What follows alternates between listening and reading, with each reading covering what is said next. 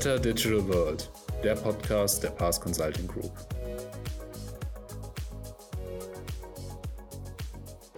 Und damit erneut willkommen zu unserer zweiten Podcast-Folge. Mein Name ist Lukas Mertsching, ich bin Communications Manager bei Pass. Und in den nächsten 25 Minuten befassen sich heute bei uns mit dem Thema Künstliche Intelligenz im Banking, Segen oder Fluch. Auch diesmal mit dabei meine Kollegin Claudia De Kio, die bereits in unserer ersten Podcast-Folge zum Topic Bargeldabschaffung durch das Gespräch geführt hat. Claudia ist seit 2019 als Key Account Managerin der Pass Business Unit Banking tätig und war zuvor über 15 Jahre als Recruiterin in der IT-Branche beschäftigt. Heute hat sie uns wieder ein spannendes Finance-IT-Thema vorbereitet. Hierfür haben wir einen interessanten Gast am Mikrofon. Bernhard Reidel ist der Vorstand der Pass Multibank Solutions AG mit Sitz in Seevetal bei Hamburg. Er will mit seinem Unternehmenszweig den IT-Herausforderungen an das Bankgeschäft von morgen gerecht werden. Innerhalb der Wertschöpfungskette wird auch der Einsatz von Robotic Process Automation immer relevanter. Umso mehr freuen wir uns, dass er sich heute die Zeit für unseren Podcast nimmt. Künstliche Intelligenz findet mehr und mehr den Weg in den Finanzsektor. Für die Industrie bieten sich riesige Potenziale in einem Wachstumsmarkt. Doch wie stellt sich KI in Computersystemen dar? Und wie viel Verantwortung lässt sich überhaupt an Maschinen übertragen?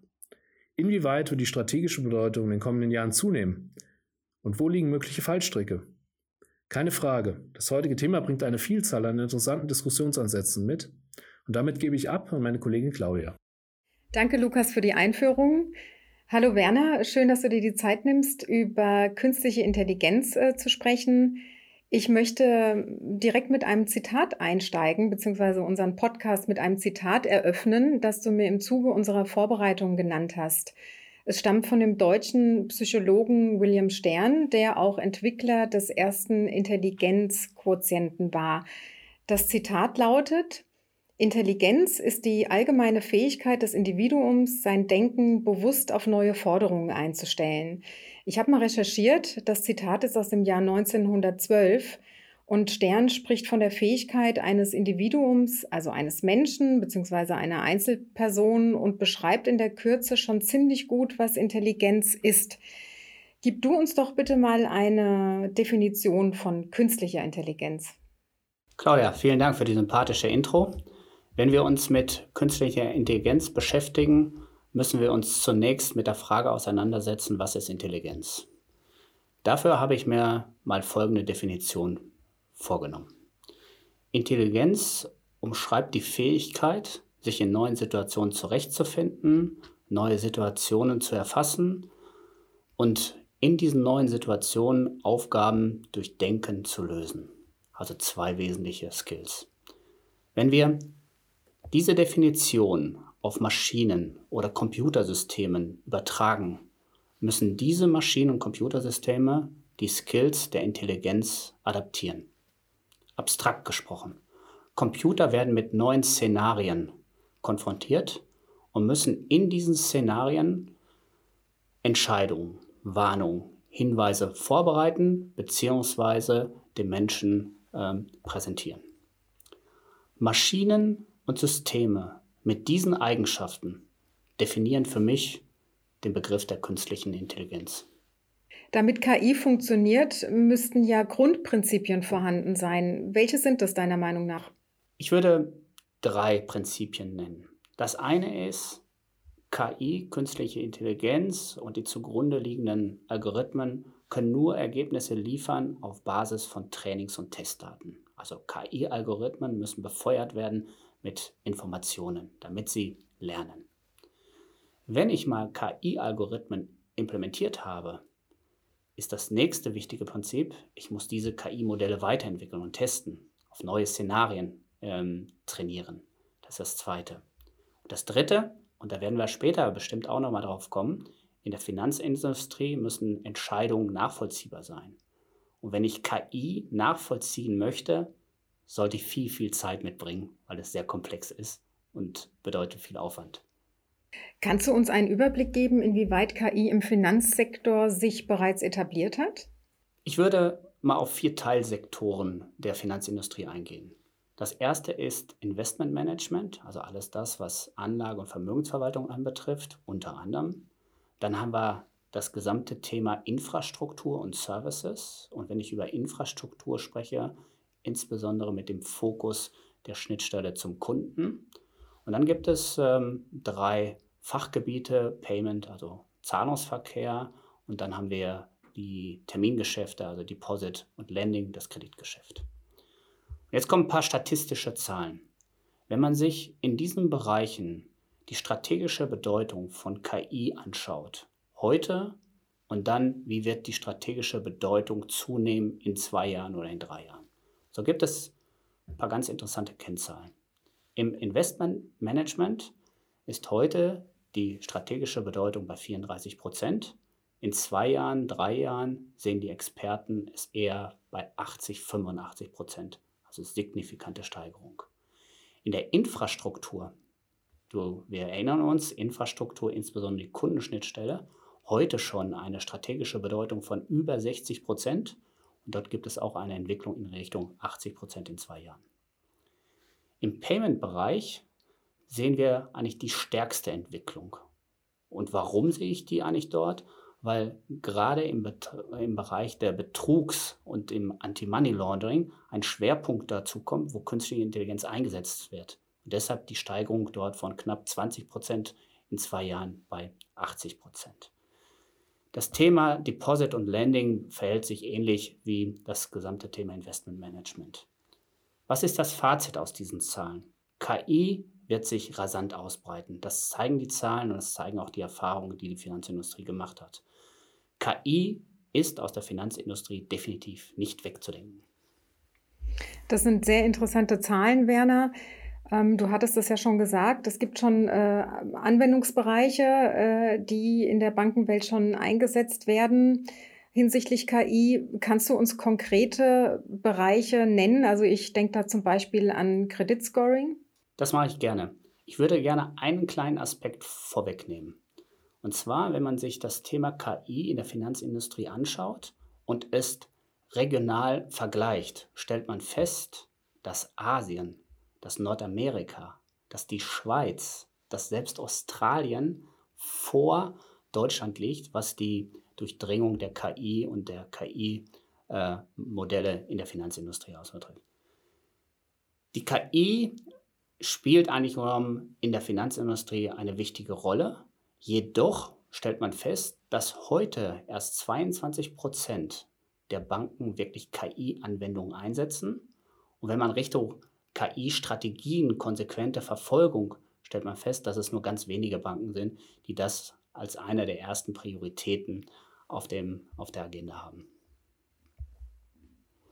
Jetzt komme ich gerne nochmal dazu, was gibt es für Anwendungsgebiete? Du hattest äh, bereits genannt. Das eine ist definitiv Voice Communication, die digitale Kommunikation zwischen Kunde und Bank. Das ist ein wesentlicher Teil.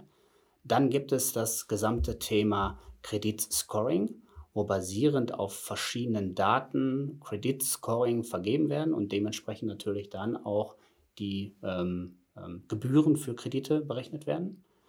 Dann haben wir das gesamte Thema Robo-Advising, die digitale Vermögensverwaltung und zum Schluss das gesamte Thema Betrugsmanagement.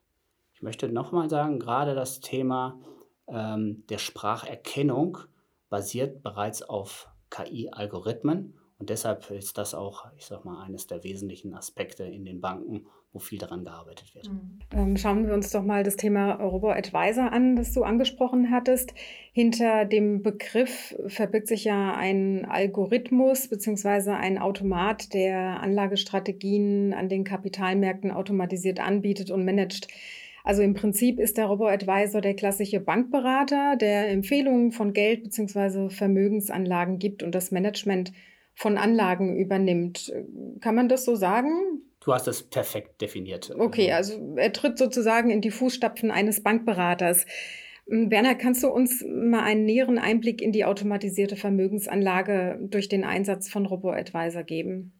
Beim Robo-Advice ist es so, dass Algorithmen Modelle Anlagenentscheidungen treffen. Das heißt, dass Verkäufe und Käufe von Assetklassen, die zugrunde liegen einer Vermögensverwaltung, wie zum Beispiel Wertpapiere, sind Fonds oder sind ETFs, wo die äh, Robo-Advisor eigenständig Entscheidungen treffen, ob bestimmte Sachen verkauft oder gekauft werden. Diese Algorithmen basieren schwerpunktmäßig auf Finanzmarktdaten. wo im Rahmen von bestimmten Indikatoren, von bestimmten Parametern genau diese Anlageentscheidungen getroffen werden. Wenn man den Robo-Advisor nimmt, der basierend auf künstlichen Intelligenzalgorithmen agiert, kommen neben den Finanzmarktdaten insbesondere Daten von äh, politischen oder geopolitischen Aspekten noch dazu. Das heißt also, alles das, was ich oben klassischerweise beim Robo-Advisor habe, wird flankiert durch andere Marktinformationen. Dementsprechend agieren diese Algorithmen nicht nur auf Finanzmarktdaten, sondern versuchen andere Sachen noch mit hinzuzuziehen. Daraus ergeben sich eigentlich zwei ganz interessante Aspekte, die wir mal betrachten sollten. Wir leiden ja alle im Moment unter dem gesamten Thema Covid-19. Wenn man insbesondere die Robo-Advisor sich anschaut und vergleicht zu standardisierten Vermögensverwaltern, konnte man feststellen, dass in der Vergangenheit insbesondere die Robo-Advisor über die künstliche Intelligenz eine überdurchschnittlich gute Performance hatte. Was ist passiert, als Covid kam? Die Performance war überdurchschnittlich schlecht gewesen. Und man hat geschaut, woran hat es gelegen. Die Thematik ist, dass die Informationen über eine weltweite Pandemie bisher so noch nie aufgetreten sind und die künstlichen Intelligenzalgorithmen diese Information nicht hatten. Wir kommen wieder zu den Grundprinzipien. Die KI muss mit Testdaten und mit Informationen trainiert werden. Und genau das hat hier nicht stattgefunden. Das hat man nachgeholt. Mittlerweile sind die Robo-Advisor basierend auf künstlicher Intelligenz mindestens genauso performant wie andere. Aber das war eine kleine Delle, wo man festgestellt hat, aha, hier muss trainiert werden, hier muss Daten gegeben werden. Und daraus hat man gelernt. Mhm. Der zweite Aspekt ist, ähm, dass die KI Entscheidungen trifft, die nachvollziehbar sind. Die regulatorischen Aufsichtsbehörden wollen solche Sachen transparent dargestellt haben.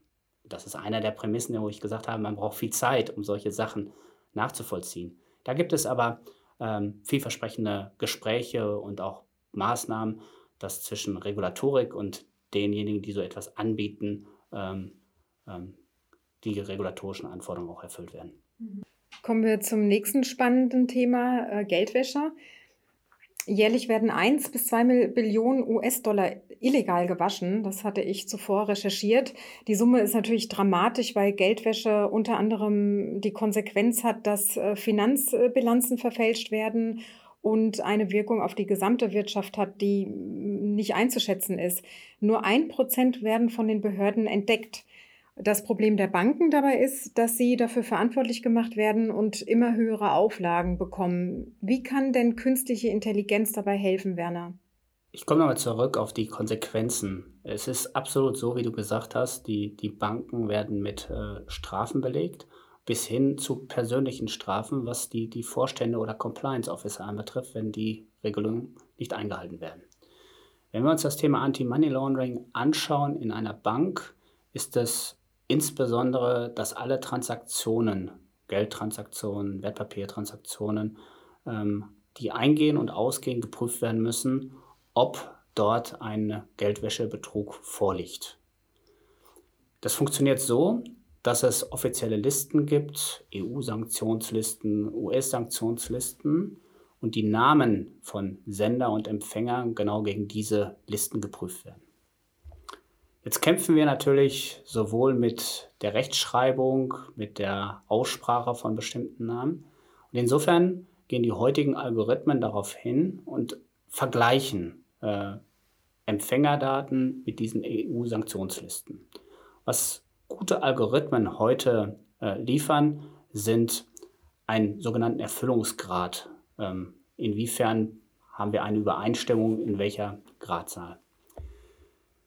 Das ist äh, der klassische Vergleich. Wenn ich mir jetzt mal ein Beispiel rausnehme und sage, äh, zum Beispiel ein Wilhelm von Freudenberg wäre auf einer EU-Sanktionsliste, so müssten gute Algorithmen auch den Wilhelm Freudenthal oder den W. Freudenberg oder W. Freuden irgendwo herauskristallisieren und dem Compliance Officer zur Entscheidung vorlegen, liegt hier ein Betrugsfall vor, ja oder nein. Jetzt kommen wir zur künstlichen Intelligenz. Wir haben davon gesprochen, künstliche Intelligenz muss mit Daten versorgt werden. Das sind definitiv die EU-Sanktionslisten, das sind die US-Sanktionslisten. Aber was jetzt ergänzend dazu kommt, ist äh, sogenannte kriminologische Typologien. Die werden auch versorgt. Und was ist das Ergebnis? Es sind natürlich die Ergebnisse, die ich gerade genannt habe, aber es könnte, und jetzt kommt das Überraschende, auch ein Max Mustermann sein, der überhaupt keine Übereinstimmung mit dem Wilhelm von Freudenberg hat. Aber er, fügt, er verfügt über ein gleiches kriminologisches Muster. Gleiche Transaktion, gleiche Höhe, gleiche Frequenz etc. Und genau solche Fälle werden dem Compliance Officer zur Verfügung gestellt. Und dadurch werden wir natürlich wesentlich besser. Das ist eines der, ich sag mal, wesentlichen Assets, die eine künstliche Intelligenz im Rahmen von AML erbringen kann. Ja, absolut. Also da kann äh, KI definitiv äh, helfen im Kampf gegen Geldwäsche. Ähm, KI ist aber nicht immer positiv zu bewerten. Es gibt auch kritische Punkte. Und zwar spiele ich hier an einen ganz konkreten Fall, den es in England gab, ähm, hinsichtlich eines Versicherungsabschlusses. Und da geht es um Nachnamen, ähm, beziehungsweise um Namen generell mit Mohammed und, und John. Ähm, Werner, erzähl uns doch mal von diesem konkreten Beispiel. Ja, sehr spannendes Beispiel. Ich erinnere mich, dass die BBC eine äh, Anfrage an eine Versicherungsgesellschaft ähm, äh, durchgeführt hat für eine klassische Autoversicherung. Zwei Namen, völlig identisch, gleicher Wohnort, gleiches Fahrzeug, äh, gleiche Schadensrabattklasse. Und dabei ist rausgekommen, dass der John einen günstigeren äh, Vertragsangebot zur Verfügung gestellt hat als der Mohammed. Die KI-Algorithmen haben nach meiner Einschätzung hier falsche Daten zugrunde genommen, um das Risiko zu äh, bewerten. Und für mich eigentlich das Wichtige ist bei der KI, und das ist ja das, was wir gerade so kritisch beleuchten, sind drei wesentliche Sachen. Statistische Vorurteile müssen definitiv vermieden werden. Das heißt, ich muss auch bei dem Training von den KI-Algorithmen aufpassen, mit welchen Daten fütter ich die KI. Im Worst Case, wie zum Beispiel bei diesem Thema, können ganze Bevölkerungsgruppen diskriminiert werden. Und das muss definitiv unterbunden werden. Datenquellen müssen verbessert werden, Vorurteile müssen erkannt und Algorithmen müssen dementsprechend angepasst werden. Genau das, was dort auch gemacht worden ist.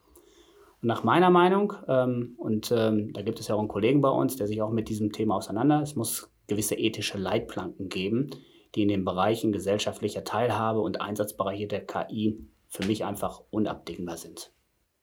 Werner, du hast von unserem Kollegen gerade gesprochen. Das ähm, ist der Stefan Göttlicher, unser Vertriebskollege, der das Thema auch aufgegriffen hat und äh, dazu einen Beitrag geschrieben hat, den man sehr gerne nachlesen kann auf unserer Webseite im Digital Management Blog zum Thema Diskriminierung durch Algorithmen. Ähm, ich habe im Vorfeld ja auch noch mal ein bisschen recherchiert und da möchte ich einen weiteren Kollegen gerne äh, erwähnen, und zwar äh, den Professor Franz Nees. Der hat nämlich eine Studie unterstützt und die Wirtschaftsprüfungsgesellschaft PwC hat Anfang Mai diese Studie äh, zur KI im Finanzsektor veröffentlicht.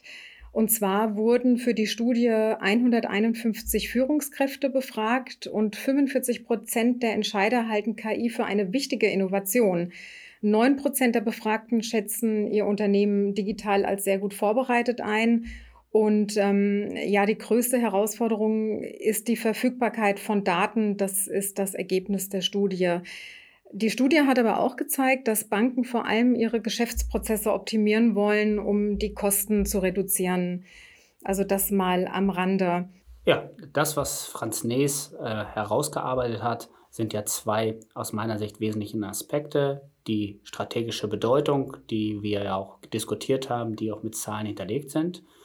Und die zweite Sache ist ähm, die Durchdringung ähm, innerhalb der Prozesse, dass KI eine immer größere Rolle spielt aber auch einfach noch genügend ähm, Room for Improvement ist, um diese Sachen zu etablieren. Insofern passt das, was dort herausgearbeitet ist, absolut auch mit meiner ähm, Wahrnehmung. Und damit sind wir auch leider schon am Ende unseres Podcasts angelangt.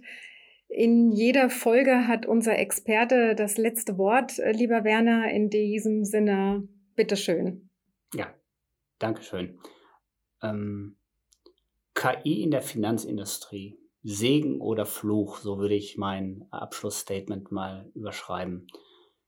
Das hinterlege ich einfach mal mit verschiedenen Statements. Ähm, insbesondere bei der Betrugsanalyse, äh, AML, was wir diskutiert haben, gibt es signifikante äh, Effizienzen. Das heißt, 2500 Datenpunkte innerhalb von 15 Millisekunden können eigentlich bei der Analyse von Online-Zahlungen durchgeführt werden. Das kann nur künstliche Intelligenz.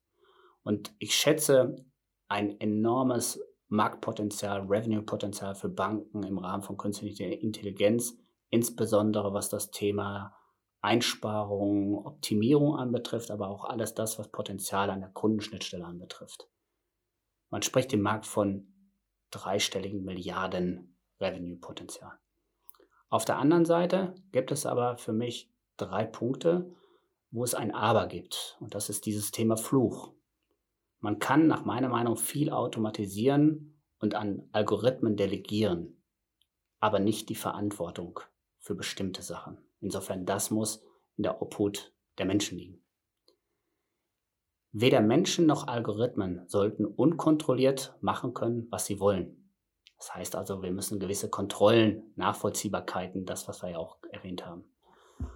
Und abschließend, diejenigen, die nach vorne preschen, gerade IT-Konzerne, Internetkonzerne, die KI einsetzen, sind wichtig, sind Pioniere, aber man spricht ja auch von sogenannter Systemrelevanz. Auch die werden irgendwann für unsere Bankenwirtschaft, für unsere Finanzwirtschaft systemrelevant.